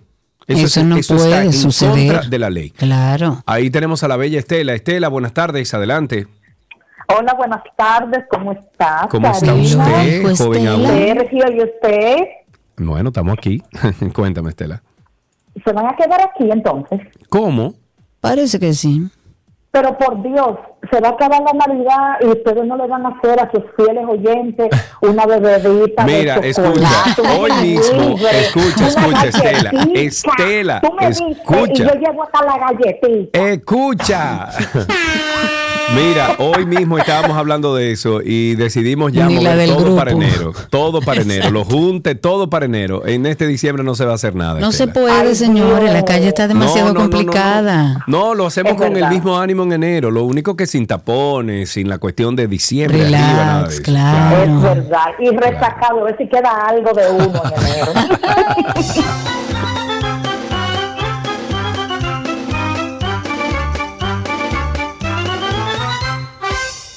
Seguimos entonces en Tránsito y Circo. Sigan llamando 829-236-9856. 829-236-9856. Nuestro teléfono aquí en 12 y 2. Bueno, señores, de último minuto ha salido hace algún tiempecito corto de que hubo una fuerte explosión en, en el día de hoy en un edificio ubicado en la ciudad de Buenos Aires, cerca del Ministerio de Trabajo. Algunos trabajadores eh, salieron corriendo hacia la terraza del edificio. Las primeras declaraciones de algunos testigos dicen que se escucharon dos explosiones en el sexto piso. Desde la policía de la ciudad de Buenos Aires han solicitado evacuar la zona debido a los eh, próximos cortes de tránsito, eh, tránsito que estarán realizando en la zona. Todavía siguen las investigaciones de qué pudo provocar esto. Pero en medio de la situación que vive Argentina con un nuevo presidente, todo es posible. Así que estamos atentos al desarrollo de esta noticia. Ahí tenemos a Emilio en la línea. Buena. Ah, no, se cayó esa llamada. Emilio, llama de nuevo. 829-236-9856. Hay una noticia en desarrollo. Siete personas se fugaron la madrugada de este martes de una cárcel preventiva que funcionaba en un recinto de la Policía Nacional ubicado en el municipio de Villa Altagracia. Los privados de libertad, quienes se encontraban detenidos por la comisión de distintos delitos, lograron escapar del recinto en circunstancias hasta ahora, hasta el momento, desconocidas. Y van varios ya. Vamos a pasar a Twitter Spaces, que tengo por aquí a varias personas. Patricia, empiezo contigo. Adelante desde Pensilvania. Gracias, buenas tardes. Bienvenida. Como dice, gracias. Como dice Raíza, que la calle está de loco. Hay un servicio que ofrece urgencias psiquiátricas, que es una institución privada, de allá que eh, hay psiquiatras, psicólogos y trabajadores sociales. Está liderada por Héctor Guerrero Heredia. Ellos tienen un WhatsApp para cualquier pregunta que tenga la persona sobre abuso de sustancias, suicidio, violencia doméstica, depresión y ansiedad. El WhatsApp es 849 402 4211. Repítelo. 849 849 402 4211. Genial, Patricia. Muchísimas gracias por esa información. Nosotros siempre, e incluso a través de nuestra cuenta de Instagram de Karina y Sergio After Dark, tenemos en un pin ahí la información también de varios psicólogos y centros que trabajan o a muy bajo costo o de manera gratuita. Gracias por la información. Vamos a seguir en Twitter Spaces. Tengo a Lucas Guzmán con nosotros. Adelante, Lucas, cuéntanos. Sí, buenas, ¿me escuchan? Perfectamente. Buenas tardes a todos. Sí, Karina, precisamente yo estoy viendo el canal de TN de Todo Noticia en Argentina, do- donde está, donde se sucede esa explosión en ese edificio de oficina y apartamentos con eh, que está justo al lado del, del Ministerio de Trabajo. Exacto, justo al lado. Sí, pero lo que te quería comentar aparte de eso era que aquí en Bávaro, eh, con tantos intereses que hay, con tantos miles de millones de dólares invertidos, eh, eh, Bávaro es un asco. La, la, la, la- la callecita, las tres calles de Bávaro no se pueden transitar cuando cae una- un chin de agua. El semáforo que está inmediatamente después de la rotonda de la, de la vía de Coral, el semáforo ahí inmediato, que hay un- una esquina que, que la ocupa eh, o- el Ministerio de Obras Públicas con ambulancia, con de todo. En esa esquina hay como 15 muchachitos limpiando vidrios menores de edad, todo. Qué desorden, señores, eh, eh, este país, Dios mío. Ahí está, Lucas. Entendemos tu frustración. No, no, pero es que yo que vivo aquí, Cari, y se resuelve fácil. El tema, por ejemplo, del bulevar, que lo hemos tocado mil veces aquí. El tema del bulevar, por ejemplo, cuando tú vas de Punta Cana hacia Bávaro, o si vas hacia Ubero Alto, o vuelves hacia Punta Cana, es un tema que todos los días en esa vía se producen accidentes. Segundo, en esa vía también los semáforos están mal programados porque le quita la, fluidez y le quita la rapidez que tiene que tener la vía por darle, o sea, por darle una, igualdad en preferencia a vías que son secundarias y no puede ser así. Entonces, el tema lo hablé con Hugo. Bueno, ya Hugo no está en el Intran. Me dijo que iba a, a hacer algo, que iba a ver cómo hacía algo. No hizo nada. Eh, Y, entiendo que tenía otros problemas encima. Perfecto. Eh, ahora ya me, me contacté con el nuevo incumbente interino. Le expliqué, bueno, pero tienen mil cosas arriba, pero entonces el, el- el polo turístico más importante de la República Dominicana, donde hoy ya se, se ¿cómo se llama? Se, se publicó de parte del Ministerio de Turismo que hemos llegado a 9.1 millones de visi- visitantes en 11 meses, rumbo a los 10 millones, un hito en la República Dominicana. ¿Por dónde que entra la mayoría de esos turistas? ¿Es por ese aeropuerto que queda aquí? Por Punta las- Cana, sí. Claro, a ocho minutos de donde yo vivo. Está el aeropuerto. Entonces vamos a dejar que el, el punto turístico más importante se embrome porque no nos organizamos, porque no arreglamos una, una calle, porque no tenemos incluso el, el- ¿cómo se llama esto? La- las alcantarillas para que el agua se, se... Ir a Bávaro cuando llueve, Karina, da grima y pena. Da grima y pena porque ahí no hay sistema de alcantarillado y de aguas negras. El Entonces, si no lo arreglan ahora, que todavía se puede, entonces no lo van a arreglar nunca. Ese es el Ahí problema. tenemos, ahí tenemos llamada, me parece que está Emilio en la línea. Vamos a ver si Emilio está en la línea. Adelante, Emilio. Buenas tardes. Buenas tardes, Sergio. Buenas tardes, Karina. Buenas tardes a todo el público. Yo soy un Bienvenido. oyente silente de ustedes de hace mucho tiempo, pero hoy, eh, ahorita, oí hablando al señor Tales sobre, pues se mencionó a los médicos. Yo soy médico, pero parece que él no ha escuchado toda la huelga que se le hizo a, lo- a las ARS en el transcurso de este año por esas mismas razones, defendiendo a, a los usuarios de muchas cosas y de lo que nos hacen a nosotros mismos los médicos. En, en todo este tiempo hemos tenido lucha fuertemente con las aseguradoras, muy fuerte, tanto por el mal pago que nos dan a nosotros, como por lo- las cosas que no le no le cubren a los pacientes por muchas cosas que deberían de cubrirle a los pacientes, que es más fácil cubrirle la caja de muertos al, al paciente que muchas cosas que muchas intervenciones, eh, medicamentos que sí pueden cubrírselo a los pacientes y no lo hacen. Y tenemos esta lucha con, con los pacientes. Y en relación a nosotros, que hablamos del mal pago, bueno, en ciertas cosas sí estamos mal pagos, porque fíjate, para in- incurrirle dentro de una clínica, eh, para tener el acceso o sea un consultorio en una en una clínica renombrada, estamos hablando de un, de un millón hasta cinco millones y hasta más para poder ingresar solamente el ingreso. Luego de ahí que vienen los pagos de la serie, los pagos que tú vas a tener que hacer mensual a la misma clínica y o sea, es alquilar un consultorio. Claro, cuesta dinero, entendemos su punto. Eh, pero mire, y después pago la secretaria, pago de, de internet, de todas esas cosas. Uno tiene Sí, que de los servicios, de todas las cosas. Entendemos su punto, señor, y, y tiene razón. Ahí tenemos a Juan en la línea. Buenas tardes, Juan. Bueno, bueno. Ampliando lo que estaba diciendo el señor de la de que no la señal de jabón. Bueno, Rodríguez, desde más para, para muchas emisoras. Desde, desde Mao no se escucha. No se, no se escucha bien. ¿Desde Mao hacia Rodríguez, dónde? Partido. Yo soy viajante. Yo soy Ok. de de. Bueno, pues vamos a revisar ahí en Mao también. Parece que la región norte hoy en día está teniendo su problema. Ustedes sigan llamando al 829-236-9856. 829-236-9856. Nuestro teléfono aquí en 12 y 2. Un aviso, un señor extraviado ha sido refugiado por miembros de la Policía Nacional que piden difundir la información para que sus familiares puedan conocer su ubicación. Este señor responde al nombre de Miguel, en quien no recuerda dónde vive y se encuentra en el destacamento del sector Naco en la capital.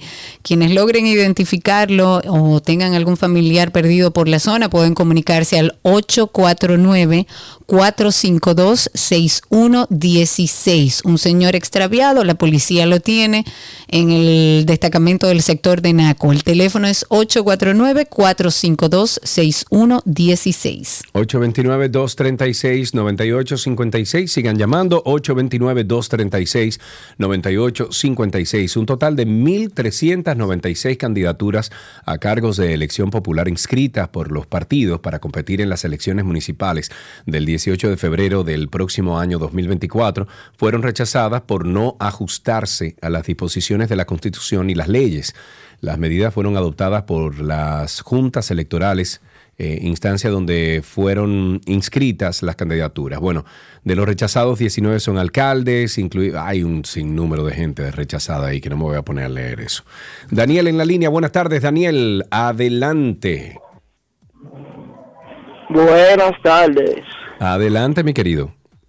Llaman, cada vez que llamo es para quejarme, es para quejarme. No, bueno, pero está bien, no hay problema, quéjate, cuéntanos. Mira, Mm, mm. Y se le va Se entonces el asunto. Qué pena, hombre. Ande el Vuelve y llama, vuelve y llama. 829-236-9856. Mientras tanto, comentar que el presidente de la Federación Nacional de Transporte Dominicano abogó por un consenso, por una mesa de, de trabajo que incluya a las empresas involucradas en el transporte de carga para que las medidas que se adopten en el tema del tránsito en el Gran Santo Domingo que incluirán la restricción de circulación de vehículos pesados, pues bueno, se pongan de acuerdo. Ellos hablaron de la iniciativa que no es nueva para ellos. El presidente de la entidad dijo que vienen trabajando durante ocho años en el proyecto con el Interant, en el que establecieron áreas restringidas a las unidades pesadas y circulan con un conduce que deben depositar o retirar cargas. Siempre es bueno que las cosas, según ellos, se hagan de la mejor manera. Creo que el nuevo director del Intran, que es el coronel piloto Randolfo Rijo, eh, lo que tiene es que convocar a los sectores involucrados, ya que ha dado resultado, analizar lo que nos puede resultar y ahí buscar las soluciones, porque las medidas no deben ser, según ellos, unilaterales. 829-236-9856, 829-236-9856, nuestro teléfono aquí en 12 y 2. Regulación trabajo doméstico. El gobierno ¿En informó qué quedó eso? Que el 90% de los temas planteados en las discusiones para modificación de la ley 1692 del Código de Trabajo, el cual incluye regulaciones del trabajo doméstico, han sido consensuados por los empleadores, trabajadores y las autoridades. El presidente dijo que tiene un compromiso con un marco legal y de protección de las trabajadoras domésticas, por lo que cree que en nuestro país no nos podemos sentir orgullosos si no tenemos ese marco legal. Lo que pasa es que lo que propuse, o sea, la propuesta que hicieron fue un disparate grandísimo. Que no iba a funcionar aquí, desde el principio lo dije. Cuando vi eso, yo dije, nadie se va a apuntar en eso. Lamentablemente. Absolutamente. No, es que eso no es así. 829-236-9856, 829-236-9856. Cuéntenos cómo está la calle, el tránsito y el circo, cómo está la situación allá afuera. Sabemos que está, la calle está, señores, como para no salir. Trate de no salir. Y si no, hágalo en horarios distintos si puede, si le permite su trabajo. Porque, óyeme, Tengo que ir a la capital del jueves y me estoy dando Uy, por el caco. Ahí tenemos a Raúl 3. Raúl number 3. Cuéntanos, Raúl. Buenas tardes. Saludos. Sergio y Karina. Adelante. Una Raúl. pregunta bien una pregunta bien simple. Sí. ¿Qué sería de del Distrito Nacional si no estuvieran los elevados y los pasos a desnivel de la 27 de febrero? No, no, de no, la- no, imagínate. Leonel salvó esta ciudad. y, no, y, y no hay planes de seguir construyendo otros, como por ejemplo el de la Plaza de la Bandera, porque ahora mismo no se puede. Amigo, creo que sí, creo que el mismo presidente hace unos meses atrás, gracias por tu llamada, Raúl Trex, el mismo presidente de la República dijo que hay tres proyectos muy importantes para el flujo de del, del tráfico en, en, en el casco urbano de Santo Domingo. Está el proyecto de, las de la bandera, está el proyecto de Arroyo Hondo, de, de la rotonda de Arroyo Hondo, de ahí donde está el Nacional, y está el proyecto de pintura. Esos tres proyectos creo que ya están para el presupuesto del 2024. Marta está en la línea. Buenas tardes, Marta. Buenas tardes. Muchísimas gracias A usted, eh, por dejarme participar. Les he escrito dos veces por la página. Me gustaría un correo para escribirle una tercera vez. No, no, no, Y- ahí, ahí lo recibimos. Lo que pasa es que tenemos que chequearlo, pero ya, ya sé que tenemos que entrar ahí. Cuéntanos, Marta.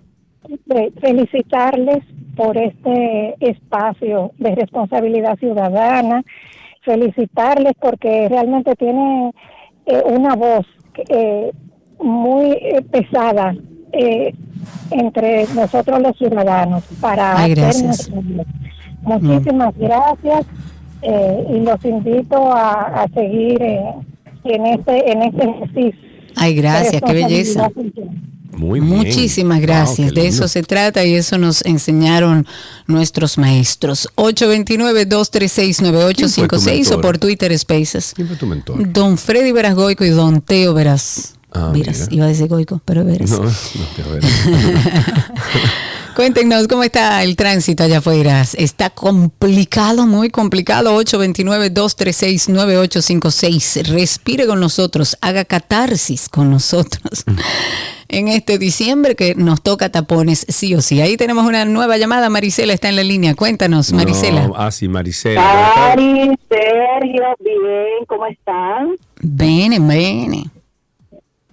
Bueno, ya tú sabes, eh, aquí en el medio de la capital, de, de camino buscando a mi nieta al colegio, tú está, pero que ya tú- ustedes saben. Bueno. Miren, eh, yo quisiera hacer un comentario, siguiendo con las ARS. Eh, yo quisiera como una respuesta a dos inquietudes que yo toda mi vida he tenido. Primero, el por qué las ARS no cubren medicamentos que contengan eh, componentes naturales. Ah, mire, esto no se lo cubre porque tienen componentes que la ARS no cubre. Pero si mi médico me lo recetó y la cosa me va a sanar, ¿qué importa? Cúbralo, porque para eso que a usted le pagan super cápita por mí, para que usted me cubra lo que a mí me va a sanar. Y la segunda parte es, eh, ¿por qué razón los psiquiatras no aceptan seguro? o no Y psicólogos no lo cubren tampoco. Eh, eh, no, exacto, pero los psicólogos no son médicos, pero los psiquiatras sí son médicos. Entonces, si de 10 pacientes, 8 están yendo a los médicos y no le descubren ningún padecimiento físico, sino que es cuestión de salud mental, ¿por qué razón la salud mental no lo cubre? O sea, esa es mi pregunta. Tristemente es así, es un tema que hemos abordado aquí, gracias por tu llamada, hemos abordado aquí ese tema de la cobertura en temas de salud mental. Hay algunos tipos de seguro que te incluyen el tema de, mm, de la salud mental. Creo que se ha hecho un esfuerzo en, en esta última temporada de ir ajustándolo un poco en ese sentido, pero en temas de salud mental realmente es bastante complicado con las afiliaciones de los seguros. Junior. De esta manera, fin- ah, Junior No, está en la Junior, línea. el último que está en la línea. Buenas tardes, Junior. Última llamada adelante. Sí, muchas gracias por darme la oportunidad de hacer la última llamada. Claro que sí, cuéntanos. Fíjate, realmente yo estoy ahora eh, tratando de, de aterrizar un poco, porque lo peor que le puede pasar a un ciudadano, un conductor que sea civilizado, es encontrarse un incidente con un guardia. Tiene toda la de perder, pero toda. Ujú. ¿Qué te pasó a ti específicamente, amigo? Ahí se fue. Bueno, Lamentablemente. Eh, respira, amigo, respira. Vámonos entonces a finalizar con Tránsito y Circo. Gracias por la sintonía. Y tenemos todavía media hora de contenido aquí en 12 y 2. Ya Pero regresamos. usted nunca le ha dado un cariñito a su gordito, su gordito, su gordito. Había una vez un circo que alegraba siempre el corazón. Sin temer jamás al frío o al calor, el circo daba siempre su función. Siempre viajar, siempre cambiar. Otro país, otra ciudad. Es magistral, sensacional. Somos felices al conseguir a un niño hacer reír.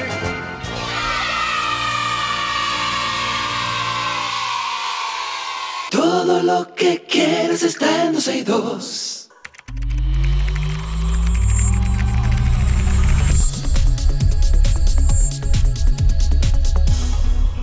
Estamos ya en artículos tecnológicos y tenemos a nuestro gran amigo Orlando Prieto, experto en tecnología, y él nos trae las principales informaciones sobre el mundo de la tecnología. Orlando, ¿cómo estás, amigo? ¿Todo, bien? por aquí? ¿Qué vamos? Eso es bueno, eso es bueno, Orlando. Cuéntame, Orlando, por dónde empezamos hoy en día. Mira, la semana pasada salió un, el lanzamiento de Gemini. Gemini es la respuesta de Google, la respuesta real, digamos, al, a ChatGPT. Eh, salió un video muy impresionante eh, que lamentablemente no, no puedo hacer mucho, no puedo mostrarme muy emocionado porque hubo una decepción muy grande y, y luego mencionaron, ya confirmaron hace, hace un par de días que fue, fue un video hecho, entiéndase, como que no fue real. Eh, como que dicen que sí, que lo puede hacer, pero no a ese nivel. Entonces, lamentablemente fue un video que se volvió viral en minutos, que empezaban a dibujar cosas, dibujan un, un pático y dicen esto es algo, van dibujando varias cosas. Entonces, nada, pero por lo menos, aunque ellos tenían lo que es Google Bart, Gemini viene siendo ya una evolución con un sistema mucho más eh, robusto.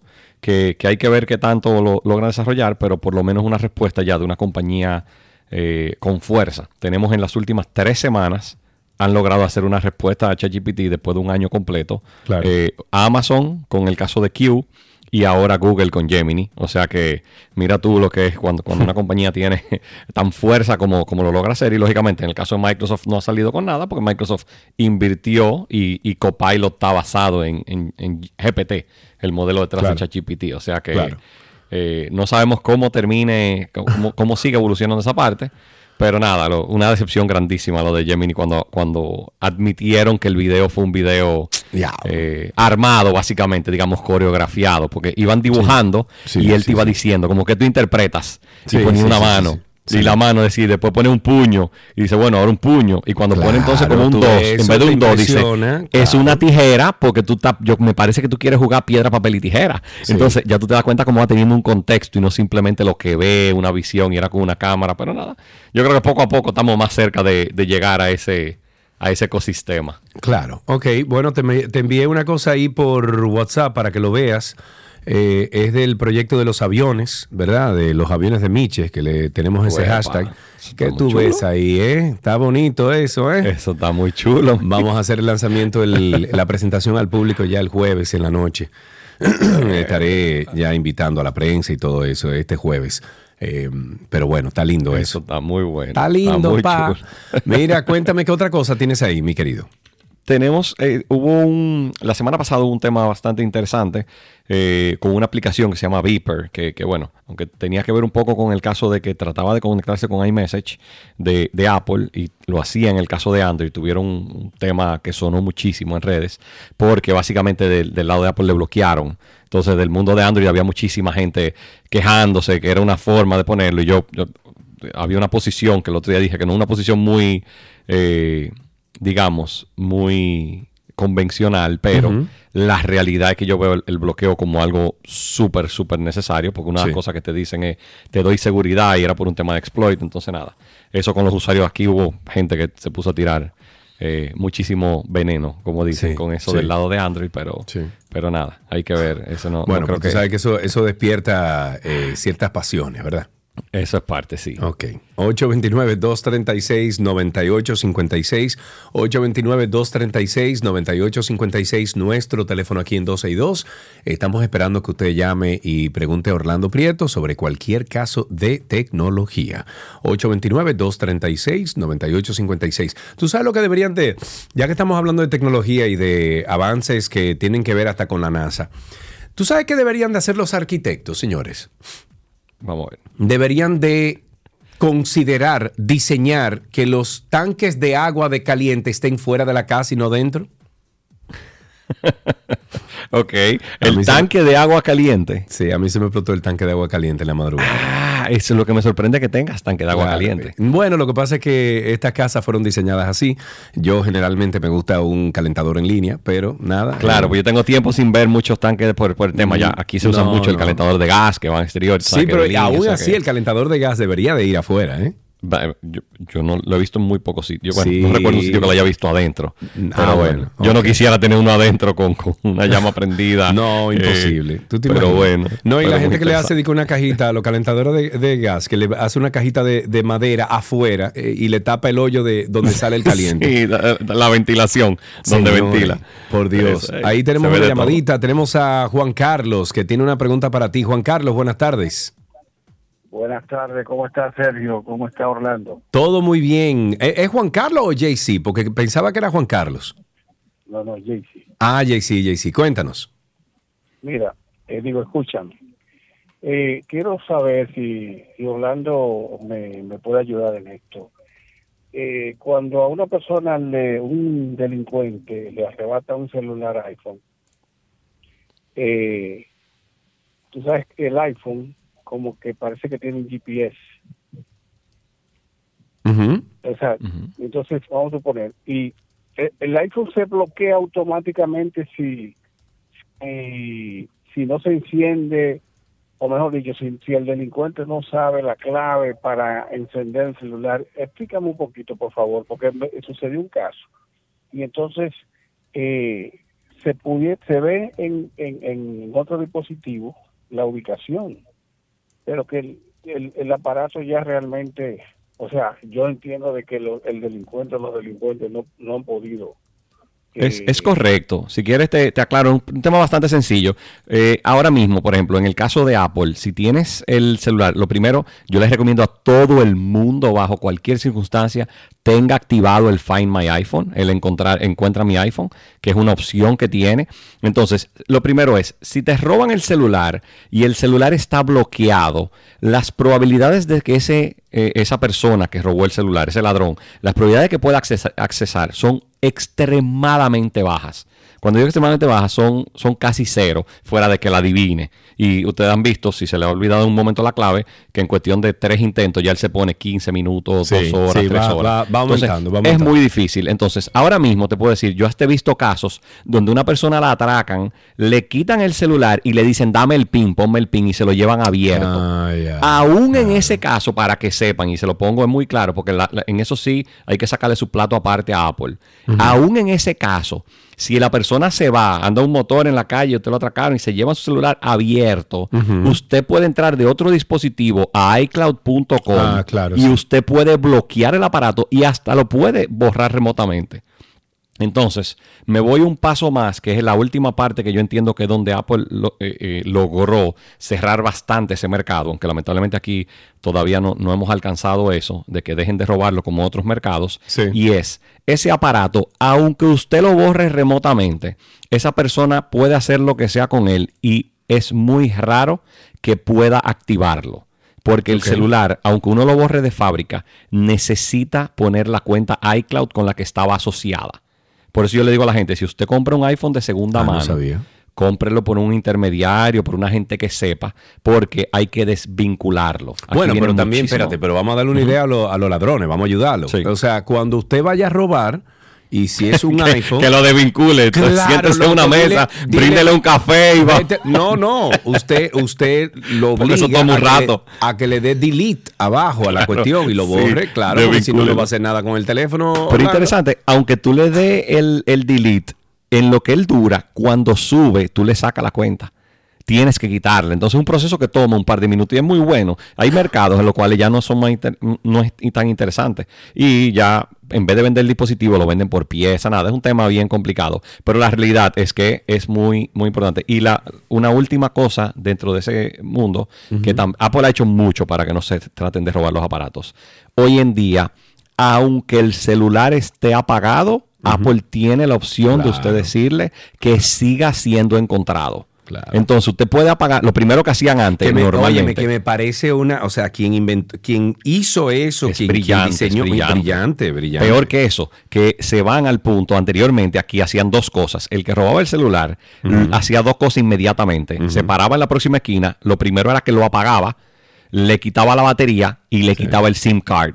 Ninguna de esas tres cosas se puede hacer un iPhone de ahora mismo. Lógicamente, estamos hablando ya en el 15, que no tiene un SIM card eh, eh, físico. Pero en los otros, si usted le tiene un eSIM, que ya del, del 12 para acá creo que, que soportan eSIM, si usted tiene un eSIM, no hay forma de que le quiten eso. Y ese celular lo tienen que poner abajo del agua para que el celular no, no coja señal.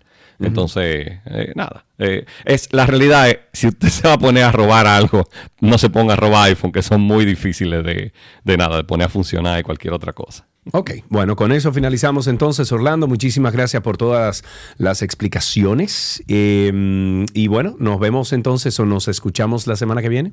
Fuego. Fuego. Hasta aquí entonces artículos tecnológicos en 12.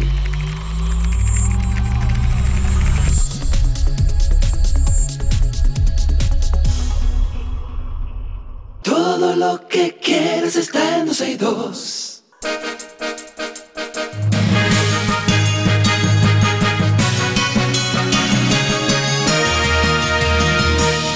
Estas son las noticias actualizadas en 12 y 2. El diputado por la provincia La Romana del PRSC del Partido Reformista Social Cristiano Pedro Botello inscribió una nueva vez su candidatura como diputado, considerado como el más popular de la zona y quien tiene toda la aceptación de los residentes de dicha provincia.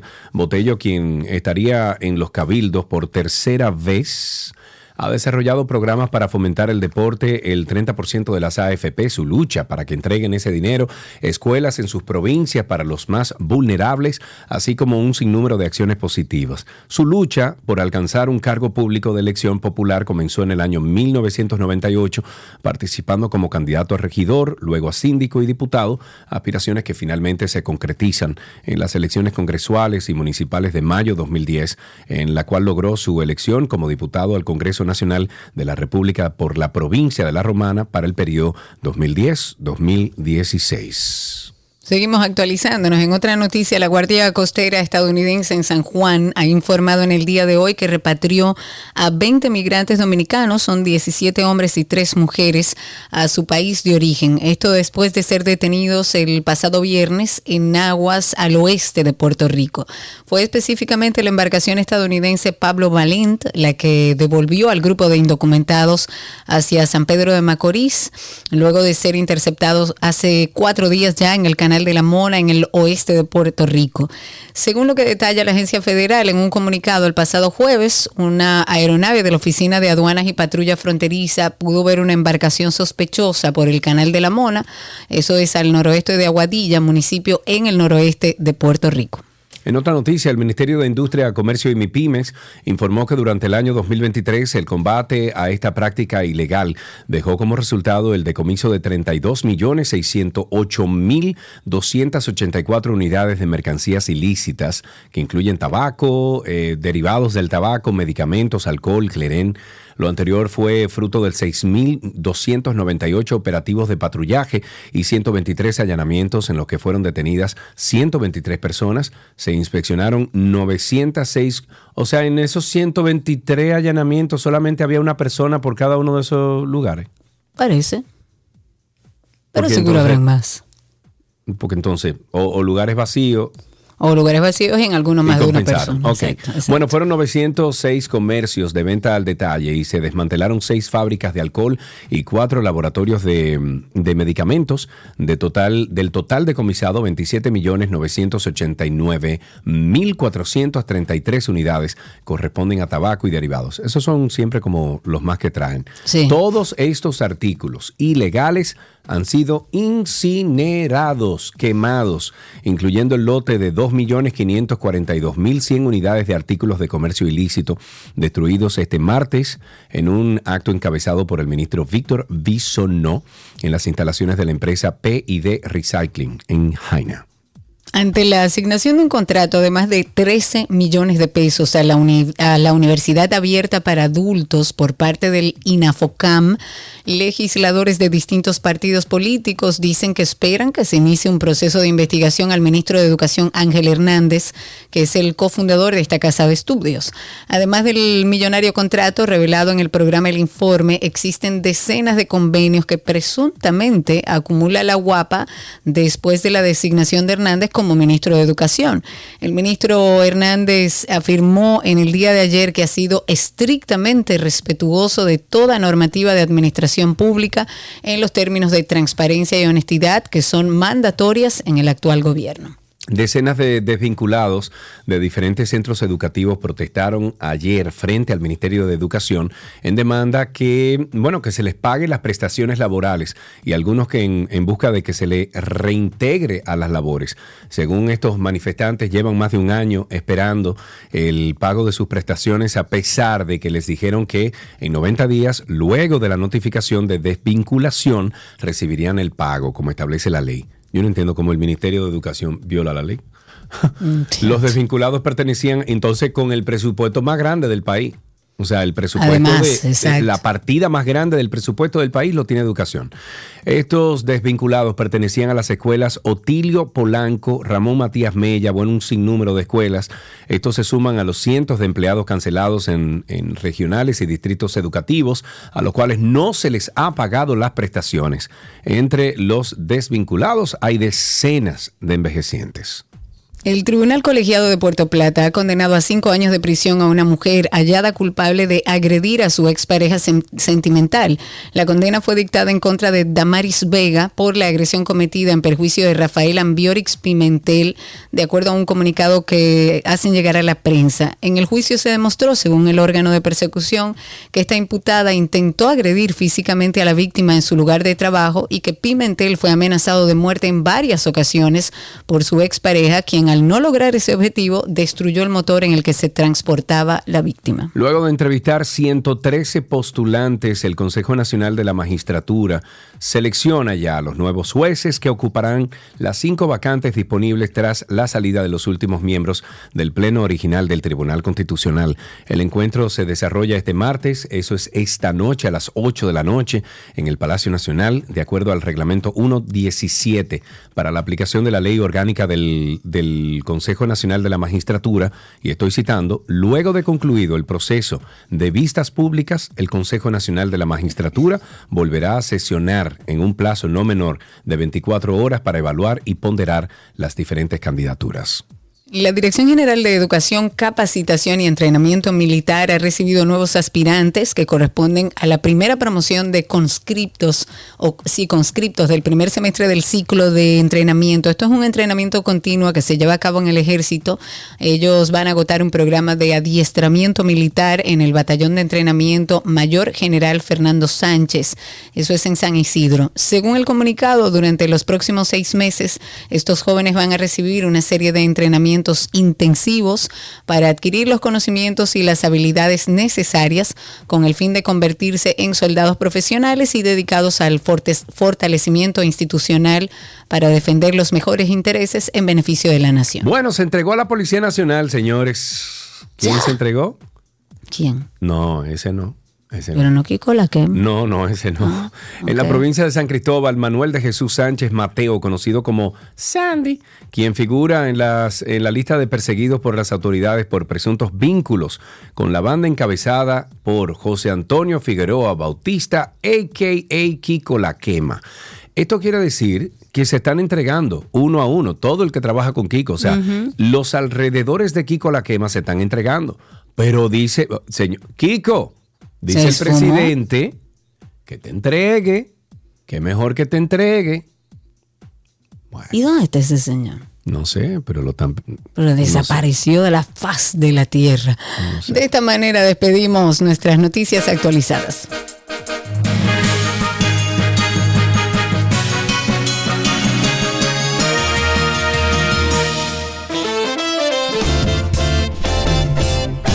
Mis amigos, pórtense bien. Hoy es martes, parece que es jueves. ¡Wow! Dios, cuánto he rendido cada una de estas horas. Diciembre, señores, tomen la cosa con calma. Si van a salir, saben que hay tapones. Así que tranquilos a escuchar un programa de radio, nuestro podcast de Karina y Sergio After Dark. Pueden escucharlo en el auto. Y mañana nos encontramos aquí en este mismo dial. Bye bye.